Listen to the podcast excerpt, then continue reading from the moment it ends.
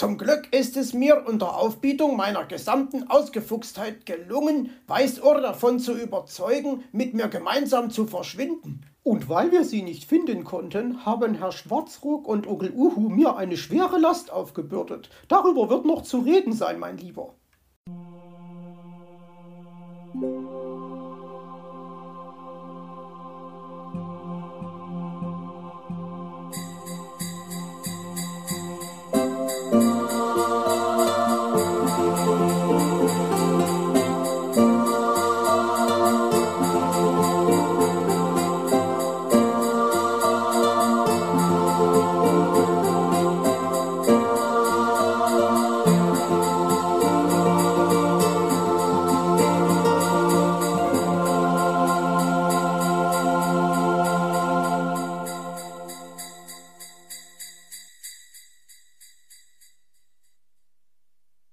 Auf und davon.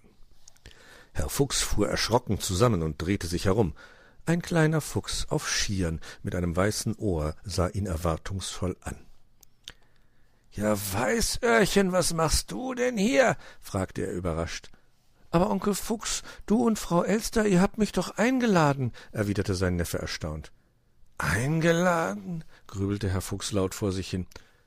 Also wolltest du mich nicht gerade abholen? war Weißöhrchen traurig und verzog das Gesicht. Herr Fuchs schaltete schnell. Aber natürlich wollte ich dich abholen, mein Kleiner. Ich hatte nur nicht damit gerechnet, dich schon hier zu treffen.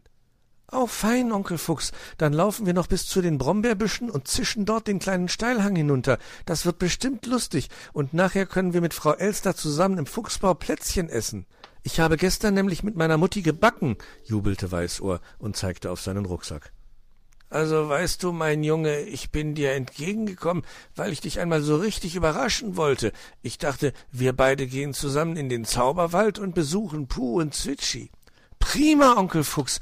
Aber sollten wir Frau Elster nicht mitnehmen? Sicherlich ist sie traurig, wenn sie zu Hause sitzen muss, während wir im Zauberwald unseren Spaß haben, meinte Weißohr besorgt. Aber nein, mein Kleiner, Frau Elster hat gar keine Zeit für uns. Sie muss heute den Schnee vor der Waldgaststätte räumen, erklärte Herr Fuchs. Aber Onkel Fuchs, dann sollten wir ihr dabei helfen und danach alle drei gemeinsam in den Zauberwald gehen, schlug Weißohr vor. Helfen? Pff, wie kommst du denn darauf? fragte Herr Fuchs. Weil es nett von uns wäre, erwiderte Weißohr. Ach, weißt du, mein Junge, nett. Er überlegte. Was sollte er nur sagen? Dann fiel ihm etwas ein. Hör mal, wir sind besonders nett, wenn wir Frau Elster nicht helfen. Sie ist nämlich ganz wild darauf, den Schnee zu räumen. Wirklich? Das kann ich mir gar nicht vorstellen, zweifelte Weißohr. Hagelsturm und Donnerwetter, entfuhr es Herrn Fuchs, und er stieß die Skistöcke wütend in den Schnee. Also, ich gehe jetzt in den Zauberwald. Wenn du lieber Frau Elster helfen möchtest, bitteschön.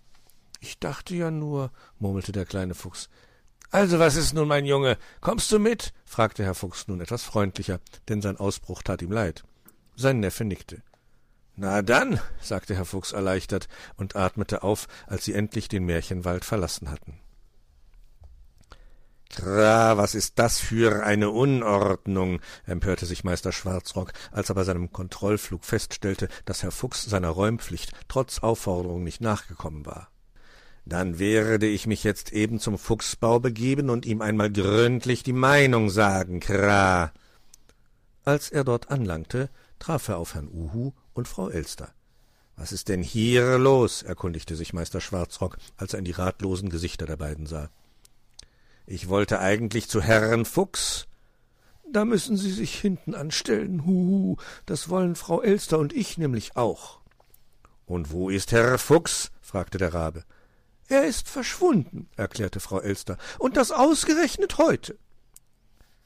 Dass Herr Fuchs in seinem Bau nicht zu finden ist, wundert mich nicht. Wahrscheinlich hält er sich irgendwo versteckt.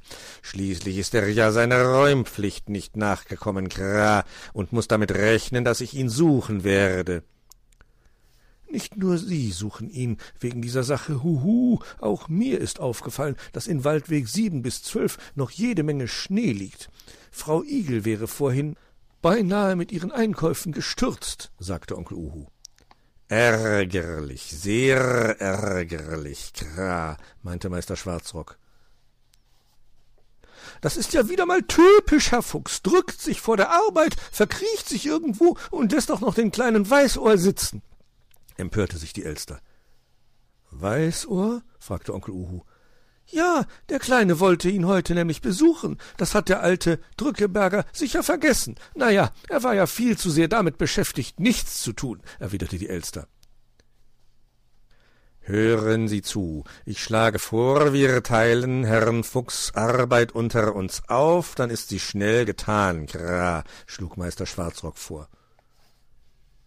Wieso soll ich die Arbeit von Herrn Fuchs übernehmen? beschwerte sich Frau Elster. Sie sollen ja nur einen Teil übernehmen. Herr Schwarzrock und ich übernehmen den Rest, huhu, versuchte sie der Uhu zu beschwichtigen. Ich schippe keinen Schnee, das habe ich heute schon zur Genüge getan. Und schon gar nicht für diesen Faulpelz, stellte die Elster klar. Dann tun Sie es bitte für die Besucher der Gaststätte, huhu, bat Onkel Uhu. Frau Elster überlegte, wie sie sich vor der Aufgabe drücken konnte und dabei trotzdem noch gut aussah. Ich würde ja den Schnee räumen, aber ich muss leider eine viel wichtigere Aufgabe übernehmen. Und die wäre, Kra? wollte Meister Schwarzrock wissen und sah sie streng an. Na, ich warte hier auf Weißöhrchen. Der Kleine wird sich fürchten hier so allein im Bau. So ein Unsinn, Kra, meinte Meister Schwarzrock. Ich schlage vor, Frau Elster, Sie übernehmen die Gaststätte, ich übernehme das Café und Herr Schwarzrock räumt den Rest, teilte Onkel Uhu die Arbeit auf. Und was wird aus Weißohr? beharrte Frau Elster. Es musste ihr einfach gelingen, die beiden von der Notwendigkeit ihrer Anwesenheit hier im Fuchsbau zu überzeugen. Wir werden einen Zettel an die Tür heften und ihm mitteilen, dass er hier warten soll und Sie nach dem Schneeräumen vor der Gaststätte zu ihm kommen, schlug Meister Schwarzrock vor. Der Elster stand der Schnabel offen. Ihr fiel kein Einwand ein. Das zahle ich ihm heim, meckerte Frau Elster, als sie den Schnee vor der Gaststätte räumte, fortwährend vor sich hin.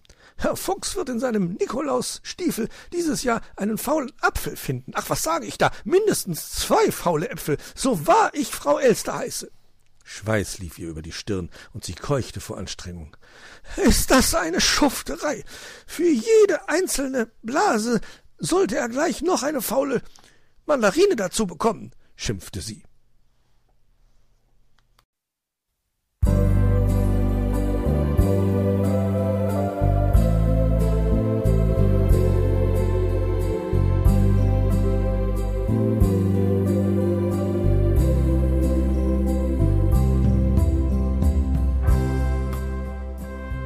Hörtest eine Audioproduktion von Blinzeln Media, zu finden im Internet auf www.blindzellen.org. Blinzeln schreibt man in unserem Fall immer mit einem D in der Mitte. Wenn du uns gerne kontaktieren möchtest, so geht das einerseits per E-Mail an podcast.blindzellen.org oder du verwendest dafür unser Kontaktformular auf unserer Homepage direkt zu finden unter kontakt.blindzellen.org. Wenn du uns einen Audiobeitrag für die Sendung zukommen lassen möchtest, dann benutze doch hierfür am einfachsten unseren Podcast Anrufbeantworter. Den erreichst du im deutschen Festnetz unter der Telefonnummer 05165 439 461. Und wenn du aus dem Ausland anrufst, dann ersetze einfach die vorangegangene 0 gegen die Ländervorwahl für Deutschland. Das ist die 0049. Wir freuen uns über Lob, Kritik, eine Rezension oder Bewertung unserer Audioproduktion dort, wo du sie gehört hast. Konnten wir dich hiermit gut unterhalten und informieren? Du findest bei Blinzeln zahlreiche weitere Audioproduktionen aus allen Bereichen und zu allen Themen.